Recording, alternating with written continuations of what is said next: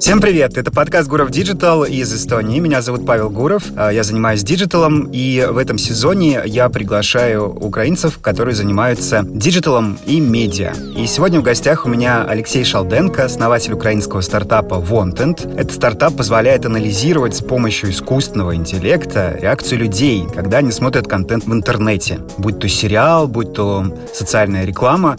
Это супер прорывная технология, и я очень рад, что Алексей пришел в гости в подкаст. Алексей, здравствуйте. Здравствуйте, Павел. Спасибо за приглашение. Итак, давайте перейдем к вашему ноу-хау, ну, не знаю, можно ли его так назвать, потому что когда-то я видел какие-то попытки делать тепловые карты, а мы все читали в новостях, там, в разделе «Сенсация» о том, что научились отслеживать движение зрачков, но все-таки эта технология по-прежнему будоражит людей, некоторые даже с ужасом, о боже, за нами следят. Но я хочу спросить именно вот о технической мат-части. Какие конкретно технологии, может быть, это не только искусственный интеллект, используете вы или используют другие стартапы для определения истинных эмоций людей, еще и в динамике, потому что ну, мы даже и вживую это часто не можем эмоции людей считать, а вы, получается, все это автоматизировали и упаковали в диджитал. Расскажите, как это происходит. С удовольствием. На самом деле процесс безумно увлекательный и состоит из, из таких составных частей. А с точки зрения вообще как клиентов потенциальных, вообще человека, всегда интересно же узнать, а что же другой человек испытывает на самом деле, а как же им можно использовать это в корыстных бизнес-целях, а может просто предоставить удовольствие. То есть запрос на распознавание, снятие вот этой вот а, момента неизвестности и классификации, он был всегда. Конечно же, технологии развиваются, и если раньше, если мы хотели что-то узнать у нашей целевой аудитории, мы что делаем? Мы в первую очередь спрашиваем. Да, спрашиваем либо же а, знакомых друзей, хотим, потому что мы хотим узнать, правильно ли мы делаем что-то, хорошо ли это получается, для того, чтобы если мы что-то выпускаем, да, это было успешным, потому что мы ориентированы на успех. Маркетинговые исследования, исследования, опросы, они были, есть и, скорее всего, будут, но наша задача здесь как раз нивелировать эффекты, а, когда, к примеру, человек потенциально может обманывать, да, либо же чувствовать себя дискомфортно, либо же что-то додумывать. А здесь как раз опросы, фокус-группы, а, они имеют свои недостатки. И, к примеру, как вообще мы, с чего мы начали? Идея пришла с производства контента. Когда-то до основания стартапа я занимался спецэффектами, создавал спецэффекты для кино, а, киноиндустрии и также для гейм, разработки игр. И было такие моменты, когда последний момент к нам приходит там режиссер, продюсер и говорит о том, что так, мы все меняем, это овертаймы, ну это же все, что сразу же, почему мы меняем вопрос, почему, ну мы так решили. А сразу же возникает вопрос, почему же не спросить у аудитории. Это делают ну, подобные тестирование реакции во время там скринингов в Голливуде, приглашают людей в кинотеатр, они смотрят э, контент, например, фильм там или сериал, и после этого им дают опросник. А здесь же мы понимаем, что человек, во-первых, очень быстро забывает, то есть он может додумывать, и важно как раз снимать эту реакцию во время как раз тогда, когда он и смотрит, и сделать последующие выводы. Да, опросы мы используем, но здесь очень важно как раз распознать реакцию. И когда мы переходим к этому распознаванию реакции, мы используем как раз модель искусственного интеллекта. Мы натренировали нейронные сети, которые позволяют как раз по определенным признакам классифицировать эмоции, определить уровень эмоционального вовлечения, внимания, сколько есть базы данных, датасеты а, по мультикультурной теории Пола Экмана, это семь там базовых классических эмоций. Но особенность э, их э, в том, что они очень хорошо для, э, подходят для классификации таких взрывных реакций. Но если мы говорим о тестировании рекламы, вызвать у зрителя эмоцию, которая бы была взрывной, когда вы видите явное проявление мимики, этот восторг или же там страх, ну это же на самом-то деле ну, достаточно сложно и ну, не я бы сказал, в категории невозможно. Это должен быть очень крутой контент. И там как раз у человека проявляется микровыражение. И вот наш как раз подход, мы фиксируем качество микровыражения, а, которое позволяет определить лояльность, э, заинтересованность, насколько потенциально он... Э, есть такой параметр у нас эмпатия, а есть ли сопереживание тому, что зритель видит на экране. Это может быть по отношению к персонажу, это может быть по отношению к действию, либо же, если мы говорим о маркетинге, это к бренду. У нас есть такой интересный параметр, когда мы оцениваем эффективность э, контента, это эмпатия на пэкшоте. И поскольку вот как раз э, контент нужно обязательно тестировать на целевой, да, и любые классические исследования, они имеют, к примеру, если говорить о опросах, да, то есть мы понимаем, что человек может потенциально обманывать. Если мы говорим о фокус-группах, э, которые проводят исследователи, когда приглашают для обсуждения, во-первых, э, очень много чего зависит от модератора. Но есть э, нюансы, которые, к примеру, человек, один из участников группы, может доминировать а, во время дискуссии. Может быть еще такой момент ограничения по количеству а, выборки, а, а мы как раз тут являемся таким, можно сказать, гибридом, миксом качественных и количественных исследований с привязкой нейромаркетинга. И вот как раз если классический нейромаркетинг, это когда человек надевает какие-то устройства, датчики, шлемы, считывает его там сигналы на теле, либо же там, например, в сигнал с головного мозга. И мы валидировали нашу технологию как раз с устройством с 16-канальным EEG, там оборудование медицинское. Мы валидировали нашу технологию с нейрофизиологами. И у нас даже во время ковида а, был был случай, когда нейролаборатория э, заказывала у нас услуги по тестированию определенного контента э, реакции человека, поскольку у них был запрет на приглашение участников в лабораторию ну, из-за ограничений ковидных. И проводились интервью в Зуме, и мы по Зуму анализировали как раз реакции. То есть даже нейрофизиологи нейромаркетинговой лаборатории использовали нашу технологию для того, чтобы предоставлять э, оценку реакции. Правильно я понимаю? Есть нейромаркетинг, э, который с физиологией связан, и там замеряют, спотел ли человек, повысилась ли температура, если там, не знаю, какой-то тремор.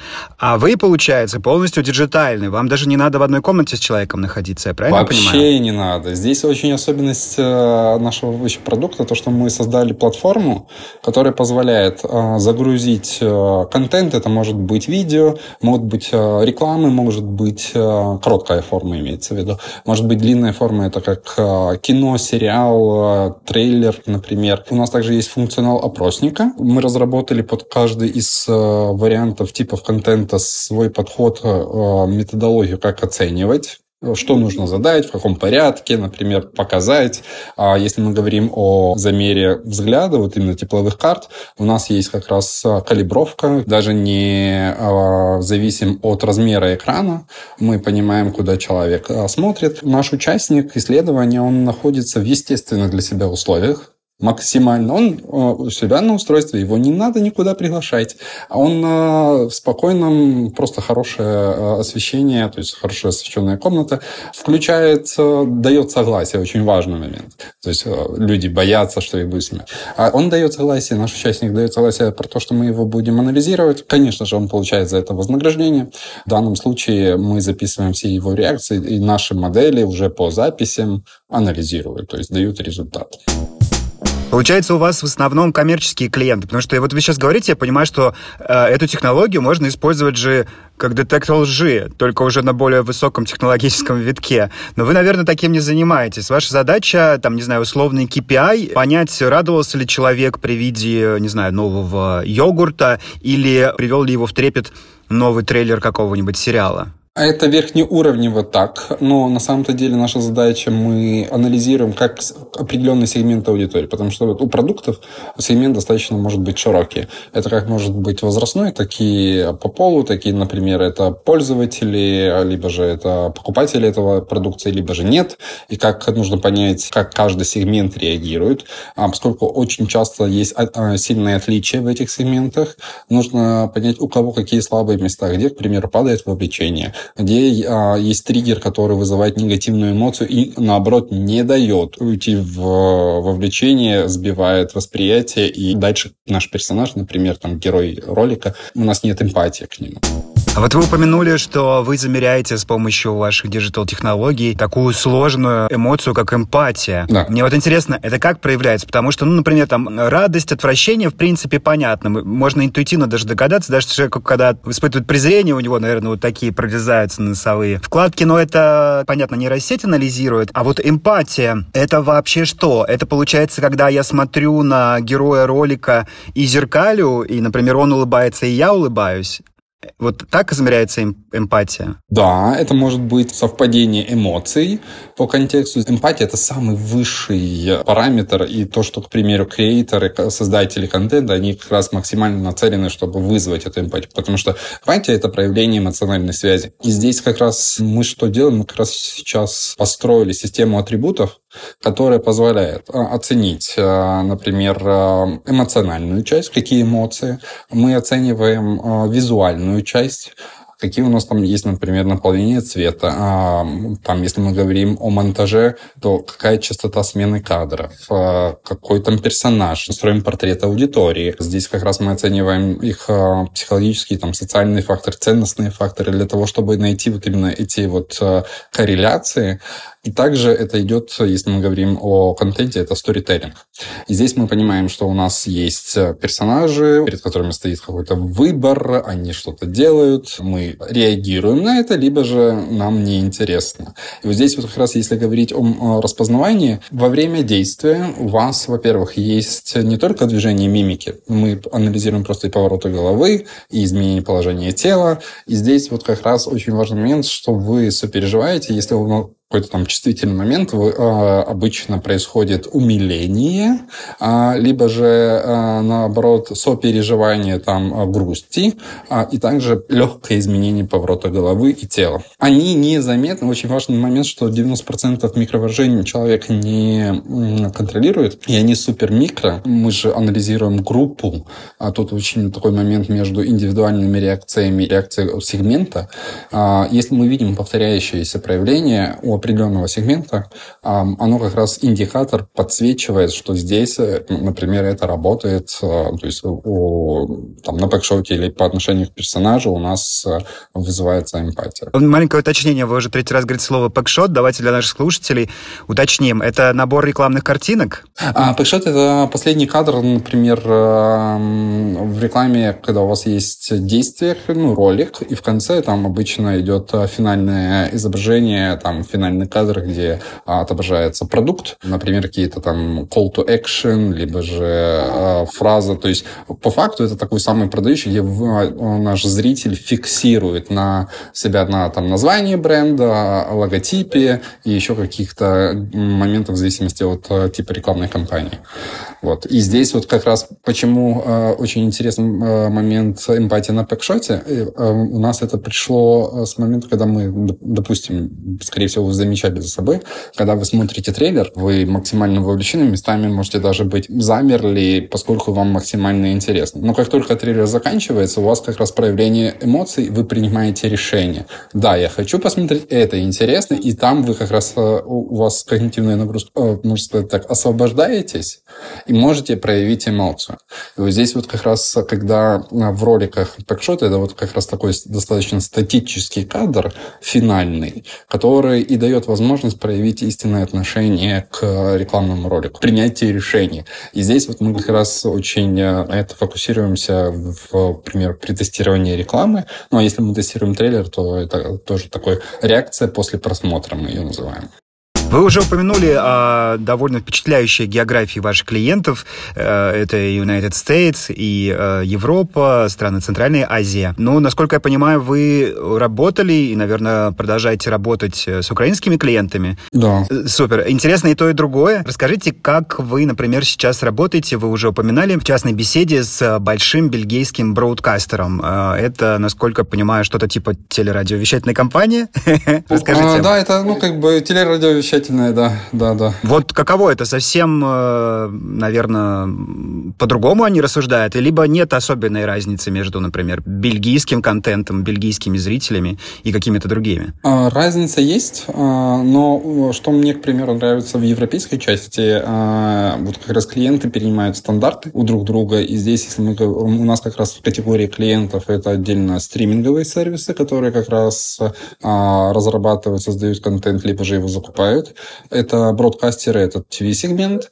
Здесь как раз телерадиовещатели и мы VRT, это очень такой бельгийский бродкастер, который достаточно много производит контента, и у них они очень инновационные.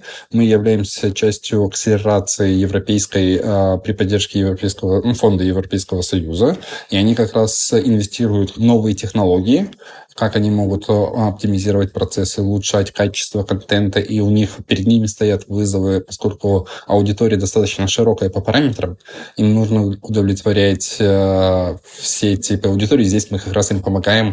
Э, сейчас у нас интересный кейс, к сожалению, Индии, но у нас именно очень интересный кейс по э, анализу аудитории, именно реакции э, на гейм-шоу. Э, и здесь они, к примеру, закупили формат, новый, и для них важно э, адаптировать этот формат э, под своего зрителя. Также, к примеру, мы э, в данном случае, к примеру, с латвийскими э, бродкастерами э, мы работаем в том же ключе. Они на самом-то деле не очень отличаются, потому что у всех одни и те же запросы и те же боли, а поэтому мы стараемся у себя работать кейсами. То есть мы валидируем, мы очень много, мы стартовали на самом деле из украинского рынка, а он для нас был очень показательный, потому что украинские компании местами очень сложно пробиться, но когда ты пробиваешься, ну, они очень жадные к данным и инвестициям, ну, инновациям. И здесь вот как раз повезло собрать э, такие, можно сказать, запаковать кейсы а, для тех же а, киноиндустрии, для ТВ, для, к примеру, производителей именно рекламы, а, маркетинговые агентства, либо же бренды, которые для того, чтобы оценить. И сейчас мы, к примеру, очень хорошо так распространяем эти кейсы как раз в тех рынках, которые были названы. Стандарты, то, что я вижу, к примеру, по европейскому рынку, перенимаются очень хорошо. Мы также сейчас э, работаем с европейским European Broadcaster Union. Это ассоциация ну, европейской телерадиовещателей. И здесь мы сейчас рассматриваем, каким мы можем сделать наш подход как стандартам индустрии. Вау, вау, вау. А вы имеете в виду стандарты? То есть э, есть какие-то общие, не знаю, KPI? Что это за стандарты телекомпаний? А, ну, ну, во-первых, у компаний есть рейтинги, у них есть подходы, как они принимают решения для того, чтобы запускать те или другие проекты. Также сейчас у э, ведущих бродкастеров есть э, свои OTT-площадки а, стриминговые, и они также им важно, чтобы э, молодая аудитория их смотрела на площадках. Поэтому здесь э, перед ними вот именно в этот век трансформации, ухода от классического потребления контента на ТВ, а перед ними стоят вызовы, и им важно привлекать новую аудиторию. А здесь мы как раз э, и позволяем сравнить восприятие, чтобы и лояльная их как бы кор аудитория осталась, и молодая приходила. Поэтому здесь очень вот именно такие вызовы и параметрики, ну, то есть они с точки зрения там оценки, это те же вовлечения, эмпатия, очень важный параметр diversity, а, да, вот именно разнообразие, чтобы не было никаких а, моментов а, по расизму, ну, то есть у нас есть такой э, для них, а, можно сказать, список параметров, на, основе которых мы это оцениваем и даем рекомендации, к примеру, что нужно изменить, как лучше построить структуру передачи, потому что э, также, если есть реклама, ТВ зарабатывает на том, что если это коммерческое, на то, что, что смотрят рекламу. И здесь вот мы как раз изучаем как аудитория вот именно процесс потребления контента и даем очень много инсайтов. Круто, круто, да. Здорово, что вы работаете с diversity, да, для Европы, для американских рынков это, безусловно, важно, и я думаю, что для украинского тоже. И особенно мне радостно смотреть, что украинский диджитал э, задает технологические стандарты, получается, западному миру, показываете не только свободолюбие свое, но и свою технологичность. Это здорово, и это совершенно справедливо. А скажите, пожалуйста, вот можете рассказать эм, про украинский рекламно-развлекательный контент? Какие нарративы сейчас популярны? И, может быть, у вас уже есть ваши данные по эмоциям? А, есть, конечно. Ну как, нарративы сейчас, они очень связаны ну, с патриотизмом и максимально вызваны борьбой с агрессором в войне России против Украины. Здесь, конечно же, начиная там с апреля, а, тема патриотизма армии, очень а, поддержки армии и все, что связано связано с этим, начало появляться в рекламе, потому что рекламный рынок на самом деле достаточно сильно просел, если бы сказать, не умер.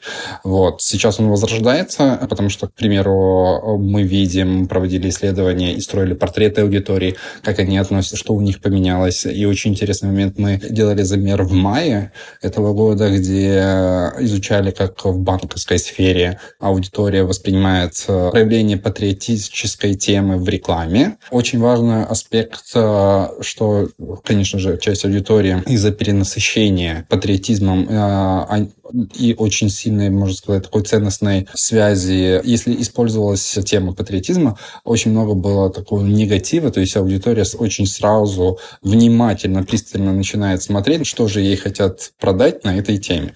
Потому что у нас и появились и радио Байрактар, и тарифы Байрактар, к примеру, у определенных телко. А, и такой понимаешь, что хватит, хватит, остановитесь. А, но, к примеру, сам факт позиционирования больших брендов, что они вместе с э, народом, можно так сказать, а, демонстрируют вот эту вот поддержку. К примеру, у нас было исследование, где в портрете аудитории а, война у наших э, респондентов занимала 33%, ну, грубо говоря, там, беспокоила. Такие финансовые трудности, проблемы, это как раз середина мая, это, можно сказать, так, два с половиной месяца войны прошло. Финансовые проблемы у 88% аудитории.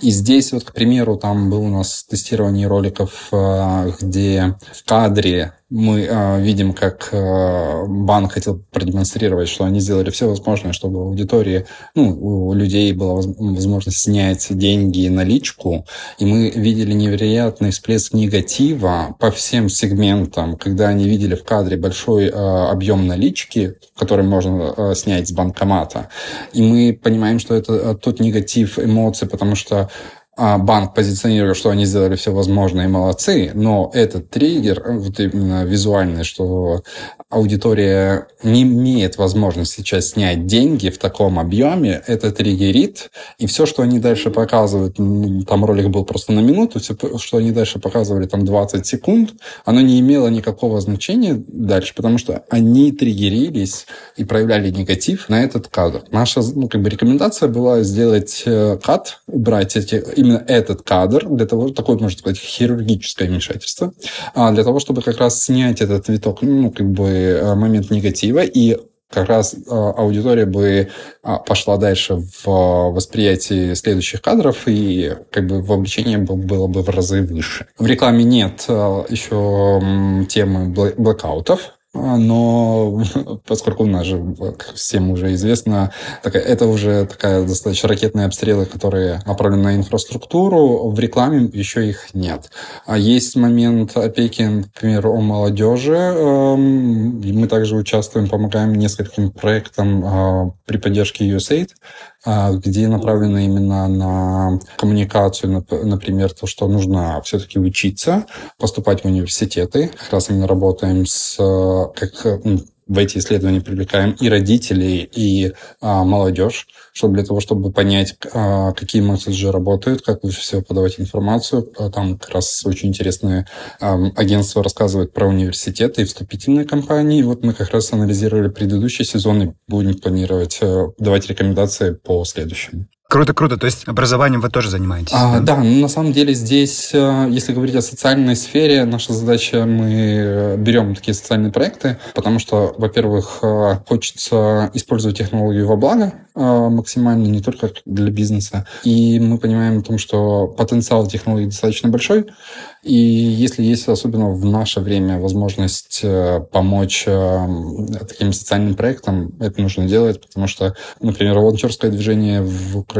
у нас э, максимально сейчас сильное, и вот именно эта поддержка, она на самом деле и дает даже больше и заряжает, я бы так сказал.